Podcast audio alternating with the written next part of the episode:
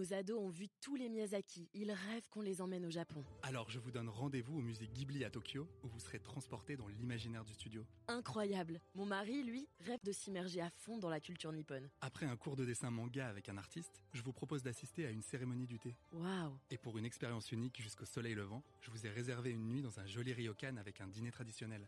Je nous y vois déjà. Avec Marco Vasco, ne rêvez plus, vivez votre voyage l'esprit libre. Karim Malak, bonjour. Bonjour. Alors, quand vous entrez dans une chambre d'hôtel pour passer une nuit ou plusieurs, hein, qu'importe, est-ce qu'il y a un détail particulier auquel vous êtes particulièrement sensible? Ah, alors pour répondre, je dirais que quand je rentre dans un appart-hôtel, donc plutôt dans, dans un appartement, ce que je vais, c'est que je vais directement à la cuisine et en fait, je vérifie toujours s'il y a un égouttoir à pâtes parce que mon truc, c'est les pâtes. Voilà.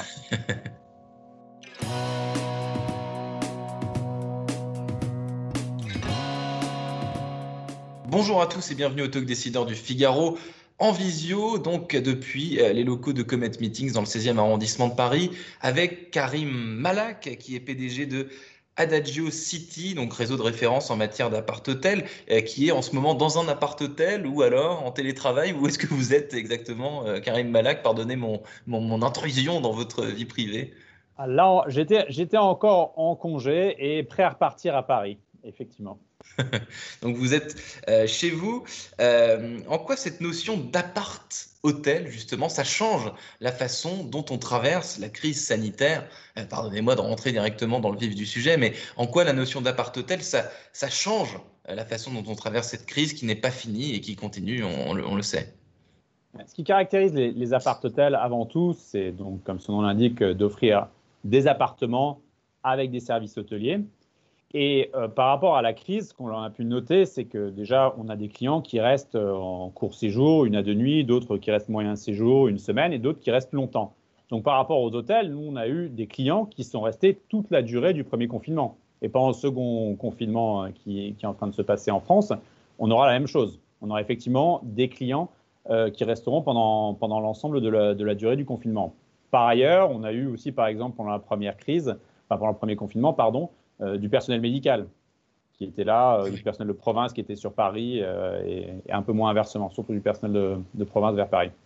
Et géographiquement, justement, comment ça se passe là, dans, dans, la lancée de ce que vous venez de me dire Qu'est-ce que vous voyez? Des appart-hôtels selon les villes qui sont moins occupées, d'autres qui le sont plus, euh, à cause ou grâce, en l'occurrence, à, à, à la crise sanitaire?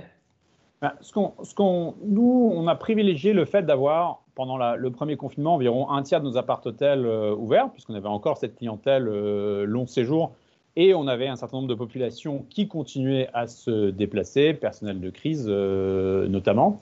Et puis au tout démarrage de la, fin du, du, premier confinement, on a tout de suite eu, par exemple, les chantiers BTP ou euh, d'autres types de clientèle. Après, sur la répartition, euh, je ne pourrais pas dire qu'il y a une vraie différence pendant la période de, crise, enfin la période de confinement. Après, cet été, en revanche, ce qu'on a pu noter, c'est effectivement une grosse, euh, euh, une grosse clientèle française sur le littoral français et en région, beaucoup moins à Paris. Donc l'appart-hôtel est devenu euh, comment dire, un, un, espace, une location touristique que, que, comme une autre. Et à, et à l'inverse, peut-être que euh, la crise sanitaire vous a éloigné de certains clients plus, plus business, dans une, j'imagine. À, à, à, vrai dire, pour l'ensemble des clients, ce qui les intéresse quand ils vont dans un appart-hôtel, pendant, surtout pendant cette période, c'est, je dirais que c'est deux choses principalement. Un, c'est l'indépendance d'avoir une cuisine et ouais. donc de pouvoir faire soi-même euh, la cuisine. On a aussi une petite épicerie euh, euh, directement dans l'appart-hôtel, un petit, un petit shop, comme on aime bien euh, l'appeler. On a aussi un partenariat avec des sociétés de livraison de courses en, en, en centre-ville. Donc, c'est vraiment la, la, faculté pour l'ensemble de la clientèle d'être complètement indépendant. Et la deuxième chose, je dirais, c'est l'assurance d'avoir un personnel professionnel de type hôtelier et donc avec toutes les garanties de sécurité et de santé et de mise en œuvre de protocoles sanitaires. Donc c'est bien ces deux aspects-là que les clients ont voulu retrouver à la fois pendant les périodes de confinement et à la fois pendant la période de déconfinement. C'est ce que j'allais vous demander, les préoccupations euh, sanitaires, les questions récurrentes euh, des clients euh, pendant cette, cette crise sont naturellement, j'imagine, pas les mêmes que, que, celles que vous entendiez par le passé.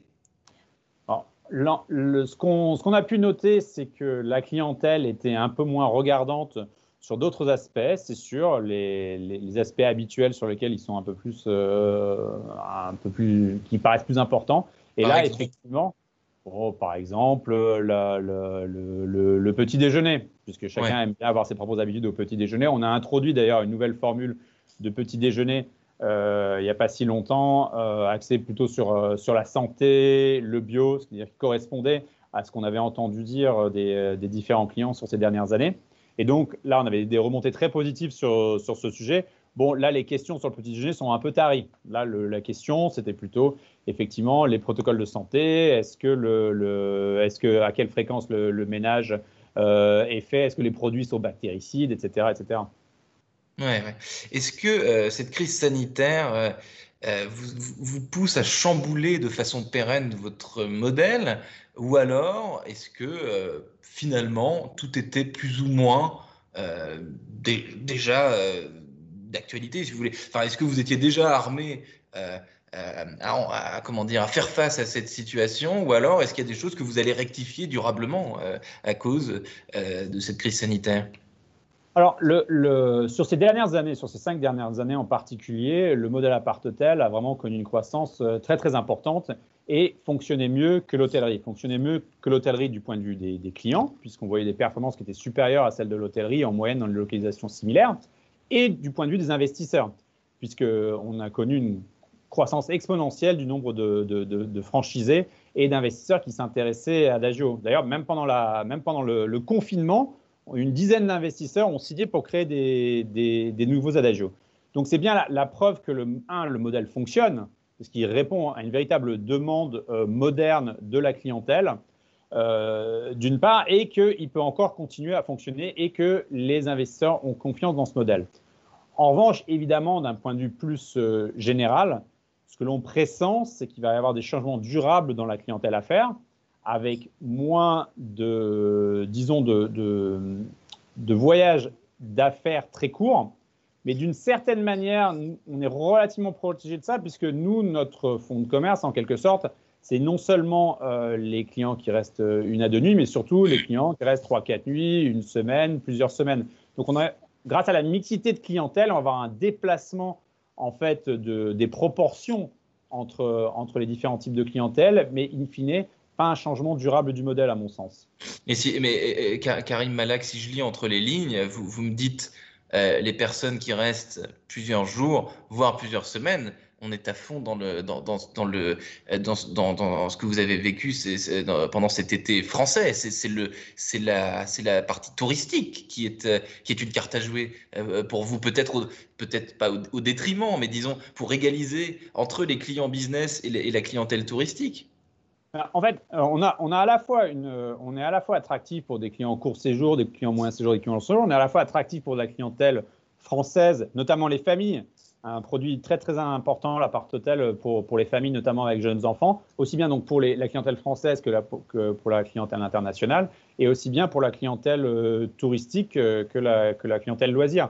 Là, en ce moment, par exemple, on a, on a, on a aussi des, des étudiants, de la clientèle médicale, euh, des chantiers BTP, aussi bien que des, familles, euh, précédemment en tout cas, avant, le, avant les annonces d'hier, euh, sur du tourisme. Donc on a, on a, vraiment un facteur d'attractivité pour toutes sortes de, segments de clientèle. Hmm. Vous, Karim Malak, vous êtes diplômé de Centrale Paris, vous avez fait du conseil chez Accenture et au BCG. Pourquoi avoir choisi ce secteur de l'appart-hôtellerie, si je puis dire? Comment vous vous êtes retrouvé là-dedans? Deux, choses, je dirais, non, allez, trois choses. Un, j'ai beaucoup travaillé euh, sur les sujets de, prix et de, comme on dit, de revenu management, et donc qui sont très très appliqués dans, dans le tourisme. Deux, pour moi, le tourisme, c'est un fondamental, c'est la proximité, la convivialité, euh, le fait d'être en contact avec des cultures différentes, de parler des langues différentes. Et ça, c'est quand même des fondamentaux qui sont très intéressants dans le fait de travailler dans le tourisme et qui font que le tourisme a un sens euh, au-delà d'être simplement un, business. Et troisièmement, euh, l'appart-hôtellerie avait vraiment des, vents porteurs positifs, et on, l'a vu sur, ces dernières années, je suis sûr qu'on va continuer à le voir, c'est le fait qu'il y a un modèle qui est très, très en phase avec les attentes euh, des clients d'aujourd'hui. Hmm. Karim Malak, patron de Adagio City, merci infiniment d'avoir répondu à mes questions euh, pour le talk décideur du Figaro. Je vous dis à très bientôt. Merci beaucoup. Au revoir.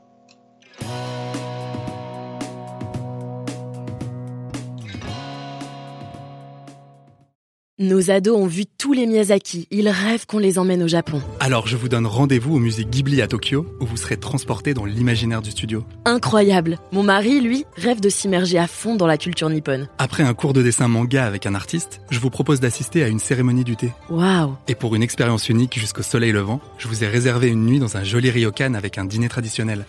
Je nous y vois déjà. Avec Marco Vasco, ne rêvez plus, vivez votre voyage l'esprit libre. Au rendez-vous sur marcovasco.fr pour imaginer votre prochain voyage sur mesure.